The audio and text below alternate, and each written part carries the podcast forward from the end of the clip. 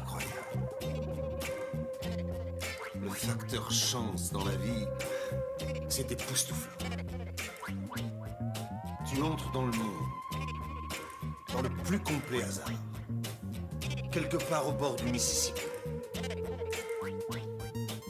Et par le plus astronomique des enchaînements de circonstances, nos chemins se croisent.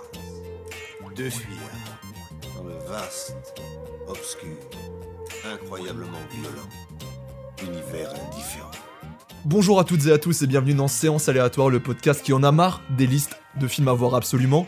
En effet, avec cette émission, chaque film a sa chance d'être chroniqué. Grâce à la fonction article au hasard de Wikipédia, nous tirons un film au sort et nous en discutons tranquillement tous les mois. Ce mois-ci, le film tiré au sort est Looking for Eric de Ken Loach, sorti en 2009. Nous allons donc avoir le plaisir de parler de ce film durant les 40 prochaines minutes. Et si je dis nous, ce n'est pas pour rien, car je suis accompagné d'un homme dont la connaissance cinématographique est aussi grande que son charisme. Salut Oxens, comment vas-tu? J'adore cette intro, magnifique, merci beaucoup. Ça va. Est-ce que tu es prêt pour parler de ce film? Et bien sûr, évidemment, je suis toujours prêt. Quand je suis avec toi, je suis toujours prêt. Eh bien alors, c'est parti. Rien n'arrive par hasard.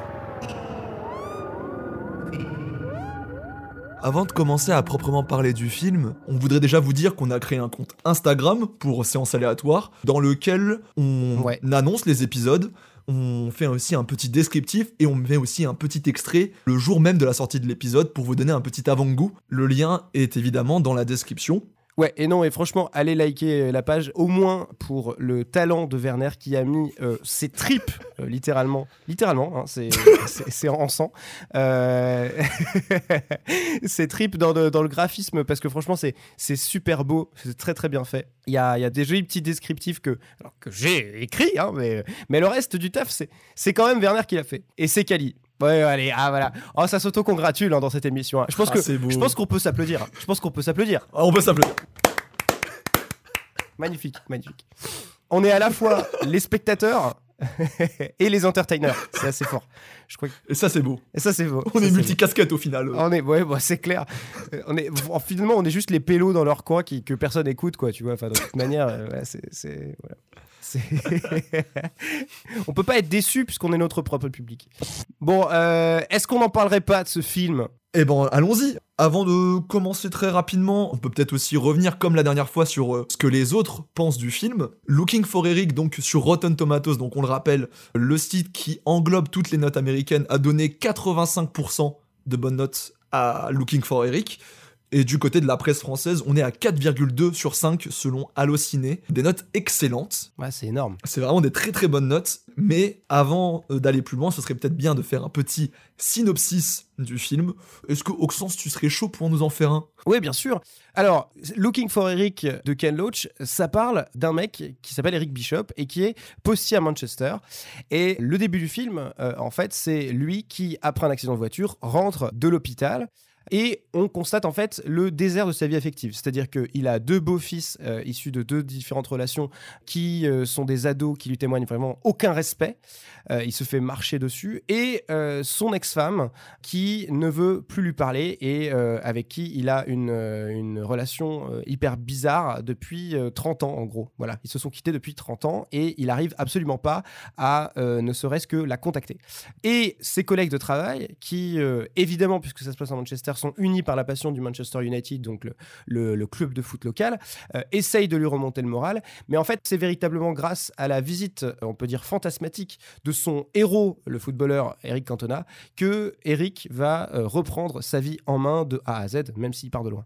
Bah, C'est très bien résumé, je trouve. Merci. Peut-être pour euh, un petit peu commencer à parler du film doucement, peut-être déjà un petit peu légèrement parler de son réalisateur, peut-être de la relation qu'on peut avoir ou non avec son cinéma. Moi, de mon côté, Ken Loach, je le connais évidemment de nom, mais j'ai vu assez peu de choses de lui, en réalité. Je sais pas si c'est la même chose pour toi. Bah euh, oui, enfin euh, j'ai dû voir euh, sans te mentir peut-être trois films de lui avant Looking for Eric quoi. Voilà donc ça permet de se faire un peu une idée de son cinéma et en même temps moi je suis pas je suis pas trop du genre à dire qu'il y a un style etc. Enfin je veux dire chaque film que tu fais généralement bon tu remets un peu les cartes en jeu. Après ce que j'ai vu là avec Looking for Eric je trouve ça quand même un petit peu différent même si on a le même cadre c'est-à-dire juste l'Angleterre prolo, on est quand même sur quelque chose de différent de ce que euh, Ken Loach peut faire habituellement. Parce que Ken Loach, c'est quelqu'un qui a souvent fait par le passé soit des fresques historiques, et puis surtout, c'est un peu genre le nom qui évoque euh, tout de suite le, film social euh, britannique. Et là, finalement, on n'est pas vraiment dans un film Mm. social. Alors évidemment, on a, euh, comme je l'ai dit, euh, des personnages principaux qui sont euh, des gens qui sont évidemment pas très aisés, hein, qui font le taf de monsieur et madame tout le monde. hein. Le, le personnage principal, il, il est postier, puis c'est des gens qui rament, qui galèrent, etc.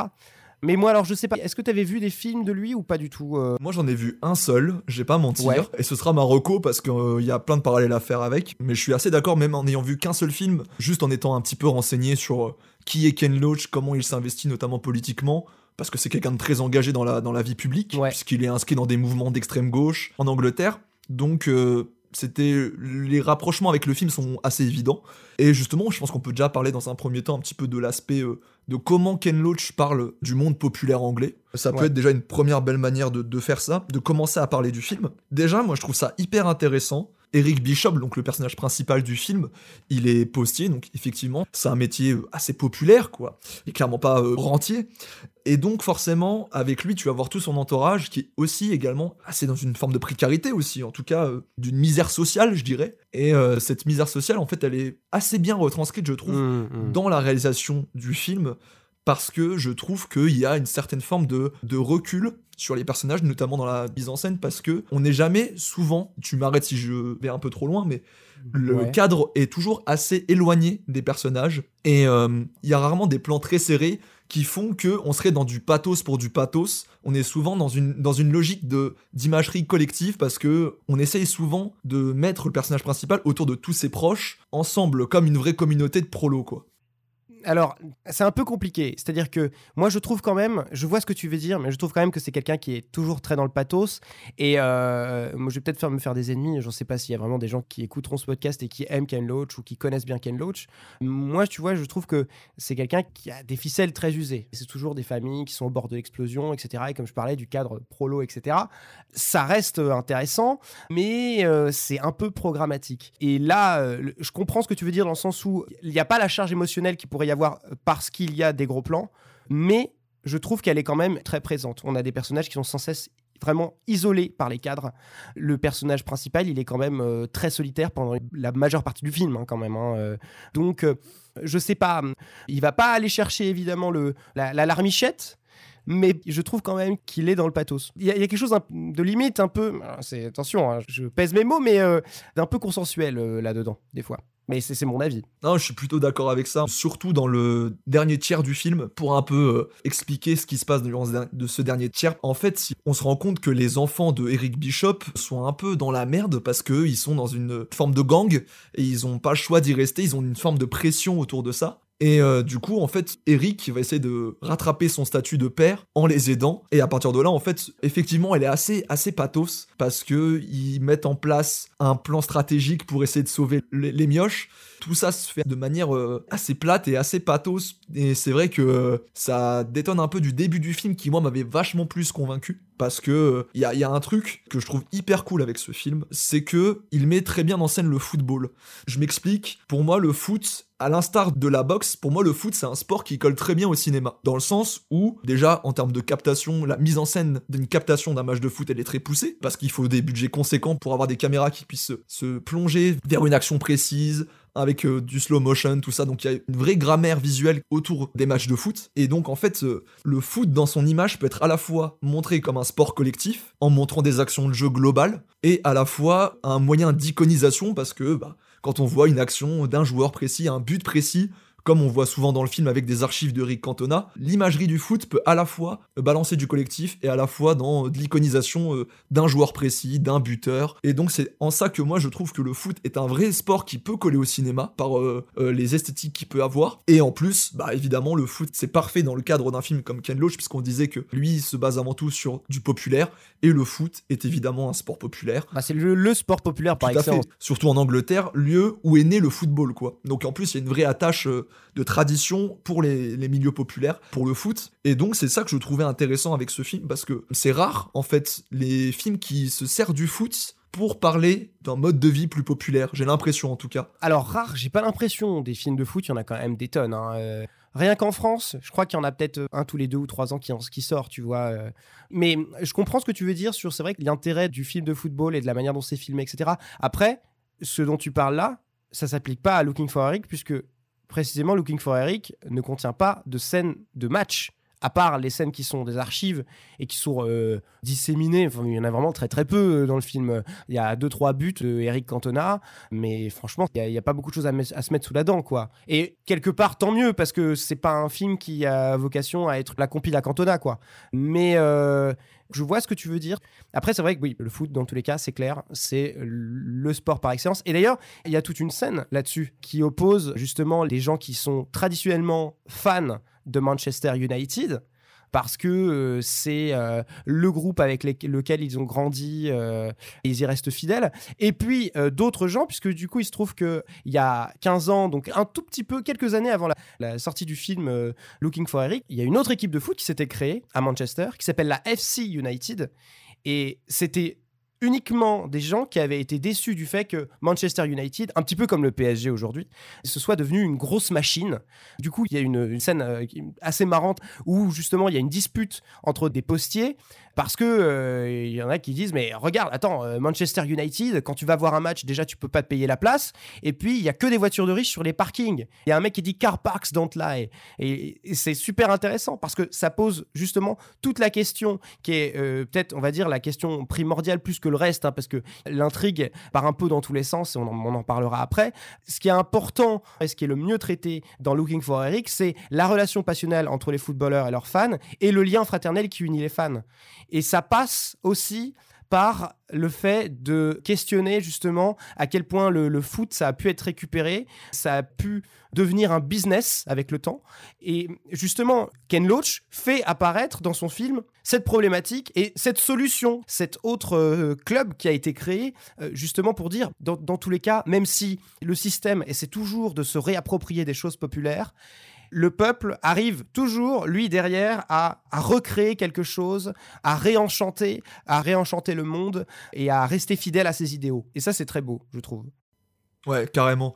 Et puis euh, après, moi je trouve qu'il y a encore un autre truc qui est encore plus important dans le film par rapport à la relation au foot, avec euh, les thématiques principales de Ken Loach, c'est que en fait, quand on est dans un milieu assez populaire, les marqueurs d'identité, les marqueurs de, de capital social sont très pauvres, il y en a pas beaucoup. Et donc là, on voit en fait à quel point le foot est quelque chose d'essentiel dans la vie de chaque personnage qu'on voit dans le film. Oui, c'est- clair, ça les, ça les, ça les caractérise. Hein, euh, c'est c'est hyper important. C'est ce qui leur donne de l'épaisseur en fait, et c'est ce qui donne justement la trame du film. C'est pour dire à quel point c'est important pour eux. Et même dans cette logique-là, le fait que le personnage principal iconise Eric Cantona, c'est quand même symptomatique de, de quelque chose quoi. C'est que euh, pour lui, c'est le modèle par excellence, c'est-à-dire que ça montre encore une fois le foot à quel point il est puissant dans les milieux populaires, mais aussi à quel point il peut être un guide dans les, les vertus ou la morale que peut avoir le sport, le dépassement de soi, l'amélioration constante et tout. Ah bah clairement, clairement. Donc c'est c'est quelque chose aussi, que je, je crois, qui est aussi hyper important et c'est ce que, en vrai, met plutôt bien en valeur le film, je trouve. Oui, oui, c'est clair. Mais puis de toute façon, enfin, je veux dire, je Tout pense qu'on aimerait tous avoir un coach comme Eric Cantona. Moi, tu vois, je pense que perso, ce serait Edouard Baird, tu vois, euh, qui soit là pour me dire, oui, non, je pense qu'il n'y a pas de bonne ou de mauvaise situation, qui serait en train de peser le pour et le contre pour moi, tu vois, et qui m'aiderait à prendre des décisions. Putain, j'adorerais ça, j'adorerais. C'est un peu ce sur quoi le film repose aussi. Hein. Je veux dire, le film s'appelle Looking for Eric. T'as Eric Cantona qui est sur l'affiche, et donc tu comprends bien, et tu Mm. attends en tant que spectateur à voir Cantona, et finalement, c'est plutôt Mm. bien fait. C'est-à-dire que on est avec Ken Loach, donc c'est quelqu'un quand même qui, euh, de base, est dans le réalisme social. Et là, d'un coup, on a, on a quelque chose d'un petit peu fantastique. C'est assez agréable. Alors après, les apparitions ne se font que de la manière la plus, euh, plus dépouillée possible, Mm. avec euh, un petit panotage de la caméra, et puis hop, comme par hasard, euh, Eric Cantona qui est apparu, et puis euh, le personnage principal qui est là, émerveillé. Mais je trouve que la relation entre les deux est très, très belle, très bien écrite, très simple. En plus, il y a forcément la dynamique des caractères euh, opposés, c'est-à-dire qu'il y a Cantona, qu'on connaît euh, médiatiquement, qui a eu un peu à une époque cette image de, de mec très sanguin, mais là, qui dans le film, au contraire, et, et moi je trouve qu'il a toujours été ça en vérité, qu'il y a une force tranquille, à côté du personnage principal, Eric, qui lui est hyper stressé. Et d'ailleurs, je pense, petite parenthèse, mais je pense que Cantona, comme je disais, on, a toujours pensé que c'était un type euh, un peu sanguin, etc., parce qu'on on connaît ses, ses accès de colère, mais je pense pas que ce soit quelqu'un qui soit vraiment colérique. Je pense au contraire que c'est quelqu'un qui juste sait rendre la monnaie de sa pièce aux gens. Genre, quand on le fait chier, bah il répond. Il tend pas à l'autre joue, quoi. Et je crois que c'est ça aussi qui fait qu'il est autant apprécié des gens et que c'est autant un héros, parce que c'est un type qui se démonte pas et qui pour autant reste, reste droit dans ses bottes. Et là, du coup, dans la relation, euh, je t'avoue quand même que bon, j'ai mes réserves. Je trouve par exemple que finalement, Eric Cantona, il est quand même, excuse-moi, le, c'est pas fait exprès, mais cantonné, haha, euh, drôle, blague, énorme, à une image archétypale qu'il aurait, c'est-à-dire que Cantona, euh, dans, les, années 90, et surtout avec, euh, il avait fait, il avait sorti une, phrase sur euh, les mouettes et, le chalutier, le fait que, les mouettes suivent le chalutier quand elles pensent qu'il y a des sardines qui vont être jetées à la mer ou un truc comme ça, juste parce qu'il avait, il savait pas quoi dire et il avait envie de sortir un truc qui soit un peu what the fuck. Et en fait, le film base son personnage, sa perception de personnage, le- la persona, c'est-à-dire l'image médiatique que- qu'aurait créé Eric Cantona à partir de cette phrase-là. Et du coup, Eric Cantona, pendant tout le film, sort des, aphorismes avec son bel accent méridional à Eric Bishop. Et des trucs, euh, des trucs complètement, euh, complètement basiques, hein, franchement, hein, mais, mais, mais du coup qui sont un peu là pour être des mantras et pour euh, aider un petit peu. Et alors, en vrai, deux, trois aphorismes, c'est sympa. Mais à un moment, je trouve que ça fait beaucoup. Et c'est vite l'autodérision vire à la parodie facile. Du coup, c'est un peu dommage. Je pense surtout que, enfin, je veux dire, Cantona, c'est un type euh, excellent. Enfin, je, je suis content de l'avoir, de l'avoir. Je l'ai pas vu dans tant de films que ça. Je me rappelle l'avoir vu dans L'Outre-Mangeur, mais c'était il y a si longtemps que j'en ai pas euh, beaucoup de souvenirs. Le connaissant. Ayant eu, malheureusement, euh, c'était déjà ce qui avait pêché dans, Mm. avec 12 ans mon colère, mais ayant eu un tout petit peu d'attente vis-à-vis de ce film, moi je regrette qu'il n'ait pas eu un rôle plus important et plus fantasque à la mesure, ou peut-être même plutôt à la démesure du personnage, quoi, du, de Cantona, quoi. C'est dommage. D'ailleurs, je sais pas si tu vois, mais il y a quand même une, toute une partie du film pendant lequel on le voit plus du tout. C'est-à-dire qu'on le voit, Mm. il apparaît au bout de quoi 20 minutes de film, peut-être un peu moins. Il, il tisse Ouais. une, une relation assez importante avec le personnage principal, et à un moment, on ne le voit plus. Et il revient comme par magie euh, 30 minutes plus tard. Et il y y a un espèce de creux. On comprend pas trop pourquoi, comment. Je sais pas si dans le scénario Ouais. ils ont coupé des scènes, etc. Mais ça fait hyper bizarre. Ouais, je comprends. Je comprends de, de ouf ton avis. Après, euh, ce, que, ce que tu dis, je crois que le film le justifie un peu, en fait, ces critiques-là. Parce qu'un truc qu'on n'a pas dit, c'est comment Eric Cantona apparaît dans le film. Parce qu'en fait, en gros, cette vision fantasmée, elle s'explique par le fait que, à chaque fois, ou quasiment à chaque fois, en tout cas au début du film, que euh, Eric Cantona apparaît, c'est après que Eric Bishop euh, s'est fumé un énorme joint. Donc, euh, forcément, il a cette image déjà iconisée Il faut expliquer aux gens qu'en fait, c'est le moment où le film bascule dans How High. C'est le stoner movie, mais à la, à la- à la britannique. Ouais, voilà. Et en fait, cette vision qu'a Eric de Eric Cantona, c'est une vision forcément idéalisée et en plus sous substance. Donc forcément, il y a que les clichés, on va dire, de l'image publique d'Eric Cantona qui apparaît. Donc le fait, les mantras, tout ça, c'est évidemment un truc qu'un mec défoncé penserait de lui. Oui, c'est vrai, t'as raison. Dans le sens où c'est une projection de, une projection de, de- de l'esprit d'Eric Bishop, donc effectivement, il y a un peu de ça. Mais je reste quand même, je, je comprends ce que tu veux dire, et effectivement, ça justifie, mais je reste quand même un peu sur ma Ça n'excuse rien parce que moi aussi, des fois, Voilà. je peux trouver ça un peu, un peu relou, mais j'avoue que la plupart des mantras m'ont fait beaucoup rire, hein, je vais pas Ouais. mentir. Oui, oui, non, c'est drôle, c'est drôle. Et puis quand t'as as Cantona qui te dit I am not a man, I am Cantona. Voilà. Ça, c'est quand même une définition du plaisir. C'est- ça fait super. Franchement, ça fait super marrer. Et je pense que même les gens qui n'ont pas aimé le film ont quand même trouvé ça drôle, n'ont pas soufflé à ce moment-là parce que c'est quand même très drôle. Par contre, dans la même scène, Cantona joue de la trompette. Voilà, je dis ça, les gens qui doivent écouter sont en train de se dire mais quoi, mais pourquoi il joue de la trompette? Je sais pas, je sais- personne ne sait justement. hein. il est là, et il dit Ah, vous- tu sais quoi, bah, pour me relaxer, des fois je joue de la trompette. Et donc euh, Eric Bishop lui dit euh, ah ouais, c'est vrai? Et puis le mec fait ouais, il sort une trompette comme ça et il commence à jouer la Marseillaise, très mal. Très mal d'ailleurs, je crois qu'il faut le noter. Et du coup, tu te dis, mais c'est quoi l'intérêt? Enfin, Juste, euh, je sais pas, genre Ken Loach a discuté avec lui, il dit, bah, euh, écoute, il manque une scène, je sais pas quoi foutre. Et Eric Anthony a dit, bah, mais, écoute, moi je sais, je sais jouer de la trompette, si tu veux, je peux te dépanner. Voilà, bon. Et puis du coup, euh, voilà, ça s'est terminé comme ça. Ouais, je, fais, je fais très bien Eric Cantona, hein, pas du tout. Ouais, là-dessus, euh, je trouve ça plutôt rigolo qu'il sorte une trompette un peu de n'importe où, surtout qu'il joue un peu mal, du coup, je trouve ça aussi un peu drôle. Mais euh, Je crois que c'est un moyen un peu pas très subtil de faire un changement de scène ou un changement de séquence. Parce qu'en fait, euh, quand il commence à jouer de la trompette, le plan s'arrête sur eux deux et en fait, c'est plus des images euh, du quartier de Manchester et après, ça repart sur une autre scène. Donc je crois que c'est une manière un peu de faire une transition, pas forcément des plus subtils, on est bien d'accord, pour passer à la suite. Je sais pas trop. Ou peut-être aussi pour essayer de d'ouvrir un peu le personnage d'Eric Cantona à autre chose que euh, Monsieur Football, tu vois je sais pas, pour essayer de lui donner une autre, euh, une, autre vision. Là-dessus, euh, j'avoue que je pourrais pas savoir précisément. Le film est un peu flou là-dessus. Bah, non, je pensais à un autre truc aussi. J'allais dire, oui, en fait, dans ce film, du coup, euh, on a parlé d'une première partie du film qui est un peu toute la, la relation, alors le foot, voilà, et puis le côté gangster, parce que du coup, donc, euh, en gros, donc euh, le père va essayer, donc Eric Bishop va essayer d'aller euh, au devant des, des, problèmes que que qu'ont ses, ses, fils, un de ses fils particulièrement, et et en gros, il va être mis à l'amende par un gangster, et donc du coup, c'est là que il y a peut-être la, scène la scène la plus intéressante du film la, la plus sympa la plus agréable euh, parce qu'on s'y attend pas euh, qui, qui est un peu le, le, le, l'un des autres messages du film de Ken Loach le collectif plus fort que l'individu euh, la solidarité comme, comme solution puisque il va avec l'aide de, de, ses, de tous ses potes euh, fan, enfin supporter de foot, aller foutre une, une, bonne raclée à, ce, à ce gangster de merde. Qui... et franchement, c'est très très drôle. Je vais pas trop spoiler pour que s'il y a des gens qui veulent le voir, ils puissent apprécier pleinement la scène. Mais il y a quand même un bel hommage à Cantona de la manière la plus what the fuck qui soit. Et puis, c'est une scène aussi qui permet d'apprendre. Alors, moi, je savais pas du tout qu'il y a une chanson des supporters de Cantona qui s'appelle Eric the King et qui est génial. Extrait.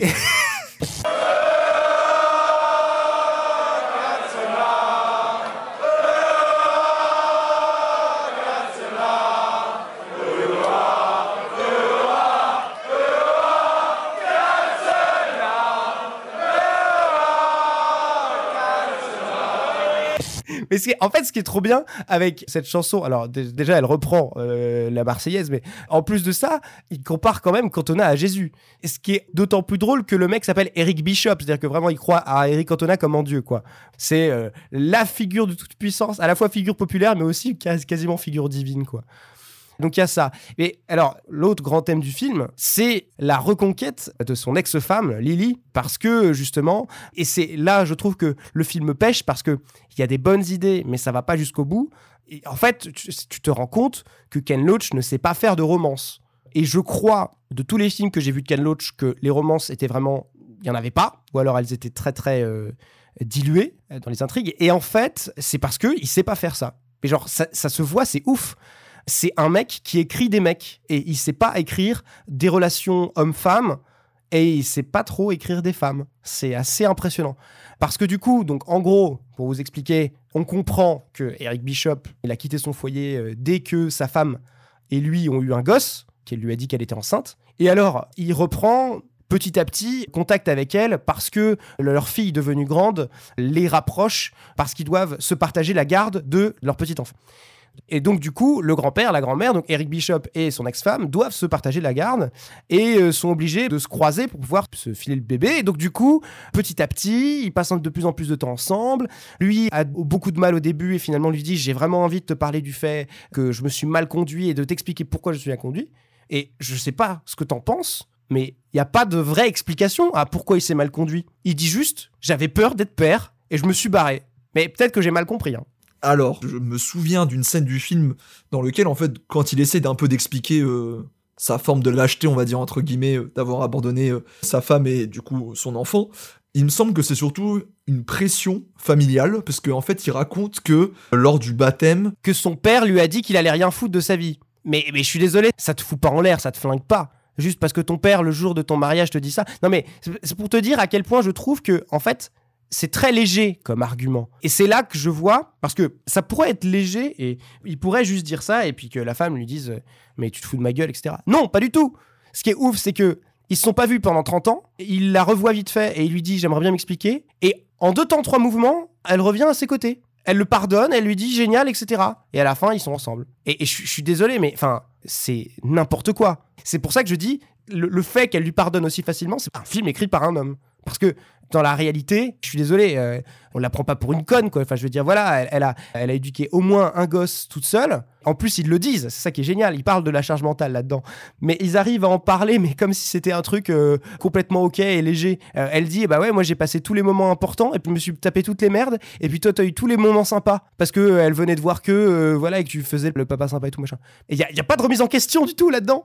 Ça me paraît ouf. Et alors, du coup, bon, et alors il y a tout un truc aussi avec le fait que bon, ils se sont rencontrés à un concours de danse, etc. Bon, alors t'as des références vitef euh, à Elvis parce qu'il a des chaussures en daim bleu, voilà, les blue sweet shoes. Et puis, je suis désolé, mais euh, on le voit un moment danser. mais- C'est affreux. Il sait pas danser. Bien sûr. On est d'accord En gros, dans le film, c'est justement le moment peut-être un peu pathos aussi, c'est oui, j'ai perdu ma femme, euh, on s'était rencontrés, je l'ai aimé, bababa. Et vous avez des scènes de flashback où euh, vous avez euh, Eric Bishop et sa femme jeune qui dansent, et donc c'est pas eux qui interprètent ces rôles-là, enfin c'est des gens plus jeunes, et qui dansent parfaitement. Et quand à un moment Eric Cantona lui dit bah vas-y vas-y on danse et tout ça machin juste pour euh, une espèce de, scène un petit peu euh, d'exutoire tu te rends compte que l'acteur qui interprète Eric Bishop donc Steve Evans ne sait pas danser. Je sais que c'est débile mais n'empêche que tout ça c'est des trucs qui font que je me dis mais pourquoi en avoir fait un danseur si t'as choisi un acteur qui sait pas danser? Enfin genre c'est je sais pas enfin en fait c'est des choses qui me sortent du film parce que je me dis mais autant faire des choses que tu sais faire. Pourquoi essayer d'aller vers la romance toute pétée, euh, ce truc de danse qui est là à moitié en même temps qui est assez balourd C'est dommage, quoi. C'est dommage. Je suis complètement d'accord. Et pour revenir 5 secondes sur, euh, sur le personnage de Lily, pour moi, c'est même pas un personnage en fait. Pour moi, c'est vraiment juste un outil narratif pour faire évoluer Eric. En fait, en disant que possiblement il peut revoir Lily, ça donne de la motivation au personnage et donc ça fait avancer le récit. Ça ne sert que comme ça et ça sert aussi de mini arc narratif pour faire une happy end à la fin et ça sert que à ça. Et effectivement, le personnage de Lily est hyper plat. En fait, t'as pas d'empathie parce que tu sais même pas en fait ce qu'elle faisait vraiment. T'as pas de flashback sur elle, t'as rien, t'as pas de matière pour la mettre bien quoi. C'est ça. Tu la vois uniquement par les yeux du personnage principal. Donc c'est un peu du male gaze, mais il n'y a pas de sexualisation là-dedans. Mais c'est quand même du male gaze, hein, parce que elle est là pour, pour servir l'intérêt euh, du personnage principal et, et essayer de le mettre en valeur, en fait. Mais euh, Ouais, c'est pour faire un arc de rédemption du personnage de Eric qui, euh, en fait, euh, bah, était pas très utile, en fait, à mon humble avis. Et voilà, en fait, du coup, constamment, tu te dis, bon, bah, il y a des choses intéressantes dans le film, il y a des thèmes super chouettes, et il y a, il y a des choses qui sont là en puissance. Mais c'est pas exploité correctement. C'est pas assez bien agencé, c'est pas assez, comme je disais, tu vois, le cantonnage. J'aurais voulu qu'il soit plus fantasque, j'aurais voulu qu'on le voit plus, et j'aurais voulu qu'on le voit dans des trucs un peu moins attendus. S'il y avait un- un- une relation homme-femme, euh, qu'elle soit plus poussée, qu'elle soit plus intéressante. Et du coup, il manque des trucs. Donc je me demande euh, ce que ça aurait été si ça avait été euh, écrit ou réalisé par quelqu'un d'autre, tu vois. Si la même histoire avait... Par exemple, je sais pas pourquoi j'ai pensé à ça, mais je me suis dit, je pensais à des gens qui faisaient du social, mais qui soient un peu comiques aussi. Et puis j'ai pensé à tout simplement au duo Carverne de l'épine en France. Et je me suis dit, ah purée, ça aurait été pas mal, en vrai, de voir ce que eux ils auraient pu en faire avec le même système. Parce que finalement, on, les connaît, ces, trucs-là. Enfin, je veux dire, c'est pas nouveau euh, de faire un, film avec une figure de fan, et puis genre à la Jean-Philippe, quoi. À la, voilà, avec Johnny et, et quoi. Euh, Donc ça aurait très bien pu être un film fait en France. J'étais en train de m'imaginer ça et je me suis dit, ah, Carvin de l'épine, peut-être qu'ils en auraient fait un truc beaucoup plus sympa. Même si, quand même, on est d'accord qu'une une partie du charme du film réside dans l'accent de Manchester réside dans le fait que tu as de la Guinness dans, quasiment toutes les scènes, des maillots euh, constamment de Manchester United, et puis aussi le rôle principal qui est tout le temps en train de dire Oh fucking hell! Oh fucking hell! Mais d'ailleurs, tiens, c'est un truc aussi auquel j'ai pensé. Parfois, je me suis dit, niveau insulte, c'est inutile, en fait. Et ça donne l'impression que c'est là pour remplir un vide dans l'écriture des personnages. C'est un peu comme, comme certains comiques euh, qui compensent leurs blagues nulles en, en rajoutant de la vulgarité.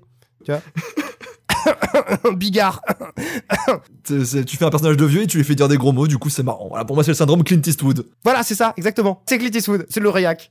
Mais là, c'est pas aussi réac. Mais c'est vrai qu'il y a un peu de ça. Et c'est dommage, quoi, parce que ça se voit, euh, on n'est pas con. Du coup, après, ça, ça participe à donner des clichés, genre, ouais, les, les, les- les Britanniques, euh, c'est les, les prolos britanniques, c'est des gens qui jurent tout le temps. Non, mais limite, c'est un peu insultant.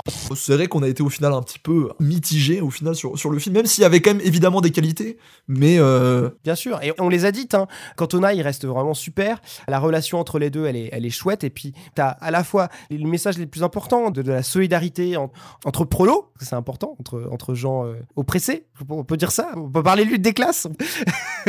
et puis, la, la, la relation d'un fan à sa star et à quel point ça peut aider des gens. Parce que c'est le cas. Et c'est- aussi quelque chose qui est, qui est magnifique. c'est bien vrai. On a bien parlé du film, je pense.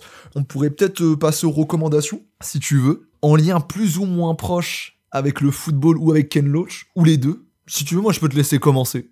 J'en ai une en fait en tête, mais ça n'est ni lié spécialement à Ken Loach, ni lié au monde du foot. Donc là, tu vas te dire, putain, c'est un peu décevant. Mais non, parce que c'est un super film. Je l'ai vu il y a deux semaines, justement parce que euh, j'ai une amie irlandaise qui euh, voulait me montrer ce film. Et en fait, c'est un film que ma mère adore depuis une éternité. Et donc, du coup, Ken Loach n'est pas irlandais, mais il a fait quand même pas mal de films en Irlande. Et l'Irlande reste quand même proche de l'Angleterre. Donc ça va, ça rentre un petit peu dans le thème. C'est un film musical qui se passe dans un contexte prolétaire aussi. The Commitments, donc euh, film de 1991 de Alan Parker. Alan Parker quand même grand réalisateur puisque c'est le réalisateur entre autres de Pink Floyd The Wall, de Fame, même si Fame c'est pas très très bon, de c'est vrai c'est pas très très bon, de Bugsy Malone, de Midnight Express. Midnight Express, ça, ça, ça Midnight Express, ça c'est un film incroyable aussi à voir, mais bon. Et donc du coup, The Commitments raconte l'histoire d'un type qui vit de magouille et qui va devenir le manager d'un groupe de blues à Dublin. Il va essayer justement euh, de convoquer plein de personnalités très très différentes, des jeunes venant euh, de Dublin et de la banlieue de Dublin, euh, des gens vraiment... si tu voyais les gueules, franchement, on peut dire que c'est un film de gueule. Et franchement, c'est génial. Alors là aussi, ça jure beaucoup dans ce film, ça jure énormément. Les reprises sont particulièrement impressionnantes. Je vous invite à aller au moins regarder des extraits sur YouTube et à aller écouter des reprises, donc alors des classiques de la soul, donc euh, Wilson Pickett, euh, il Aretha Franklin, enfin voilà, et c'est 100% du kiff. Mais en plus, la musique est enregistrée en live. Moi, j'ai un gros attachement aux films musicaux en général, et j'ai reçu une belle claque. Je trouve que c'est finalement, pour ceux qui auraient déjà vu le film, la version irlandaise des Blues Brothers, et c'est un beau compliment. Voilà. J'ai jamais vu euh, The Commitments, mais j'ai déjà vu les Blues Brothers, du coup tu m'as encore plus donné envie de le voir. Moi qui suis grand fan des comédies musicales, évidemment, je sais que ça va me plaire. Ah yes, non, mais vraiment, c'est un très très bon film. Super. Euh, alors quant à moi, donc je vais un peu raccrocher les wagons, et plutôt pas mal, puisque Merci. c'est un film qui se passe en Irlande, comme tu disais, donc je raccroche les wagons. Un film de Ken Loach, qui est donc Le vent se lève, rien à voir Ah, avec le film mal. de Hayao Miyazaki, hein, bien Oui. sûr, qui est sorti en 2006. Donc un peu pour expliquer euh, vite fait l'histoire, donc on est en, en 1920 dans le petit comté euh, irlandais de Cork lors de la guerre euh, d'indépendance irlandaise. On se concentre donc sur une bande, euh, de potes euh, avec euh, Damien et Teddy O'Donovan qui sont frères et euh, Michael qui est un ami des deux frères et qui s'inscrivent dans l'armée républicaine irlandaise pour des raisons différentes. Je vais pas spécialement en dire plus parce que c'est aussi intéressant de voir comment euh, le film dépeint ces personnages, mais euh, c'est un film qui m'a beaucoup plus convaincu pour du Ken Loach parce que, comme on disait tout à l'heure, moi cet embarras à vouloir faire une histoire d'amour déjà, et parce que je trouve que la fresque historique convient beaucoup mieux au style de Ken Loach en fait. Parce que ces mises en scène à Ken Loach sont assez faibles, donc la plus-value d'un décor de 1920 colle mieux et enrichit profondément la, la grammaire, on va dire, des films de Ken Loach. Et donc je trouve ça vraiment très bien, et effectivement ça a toujours ce point de vue très social, hein, évidemment, euh, si on parle d'une guerre d'indépendance euh, irlandaise, évidemment ça va traiter un aspect social, et donc euh, eh ben, je trouve ça euh, vraiment mieux, et donc si vous voulez découvrir Ken Loach, je pense que ça peut être un film assez accessible, surtout si vous avez vu des séries pas très connues comme Peaky Blinders, ça devrait bien vous plaire. Je connais pas du tout, c'est quoi? Ah bah, c'est un petit truc sur une plateforme un peu nulle là, je sais pas quoi, Amazon Flix plus. C'est pas la série qu'ils ont, qu'ils ont tirée à partir des images qui sont sur les PP Twitter? Exactement. Franchement, bah, tu m'as grave donné envie aussi. C'est un film que j'ai pas vu. Alors moi, j'ai vu d'autres Ken Loach, mais surtout les récents euh, Sorry We Missed You. euh, Enfin voilà, des choses comme ça, qui étaient très bien aussi hein, par ailleurs. Mais, mais du coup, c'est vrai que je me suis rendu compte que j'avais pas vu de film historique de Ken Loach. Donc du coup, ça me donne envie et je vais peut-être commencer par celui-là. Avant de terminer et de vous remercier d'avoir écouté cet épisode jusqu'au bout, euh, nous allons faire la petite tradition qui colle à cette émission. Nous allons tirer le film que nous allons chroniquer la prochaine fois. Donc nous rappelons comment cela est fait. Nous avons un Tumblr avec un générateur de films basé sur la liste des films basés sur Wikipédia. Et donc nous allons donc tirer via cet outil formidable qui est également aussi dans la description de l'épisode. Nous allons voir quel film nous allons chroniquer la prochaine fois. Je vais donc cliquer en régie au roulement de tambour. Oh là là, le suspense. Oh là là. Je fais bien le. Je fais un peu de beatbox aussi dans Oh. le. Et donc nous allons parler d'un film de 1952 qui s'appelle... Excellent Ok, d'accord, génial. Ok. Et bah yes Enfin voilà, donc comme vous le voyez, ce choix de film nous met plutôt en joie. Donc un bon ton pour terminer cette émission et vous remercier de l'avoir écouté jusqu'au bout. Je vous rappelle donc que nous avons un Twitter et désormais un Instagram pour suivre un petit peu l'actualité de l'émission. Si vous êtes sur une application de podcast qui permet de noter les émissions, n'hésitez pas. Ça nous aide grandement pour euh, détrôner les plus grands du podcast Et cinéma, ce qui sera fait d'ici trois semaines, hein, c'est sûr. à peu près. à peu près.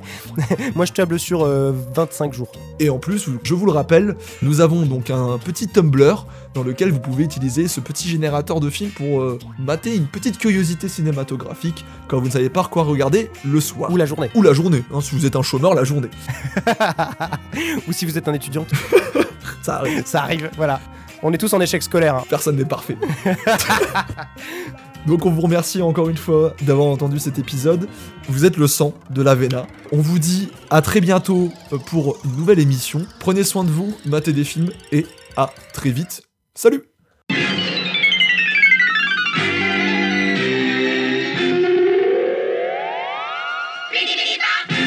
Oui, mais c'était bien, c'était bien, c'était bien. Il y avait des. J'ai vu des mollesses, hein. J'ai vu des là. hein.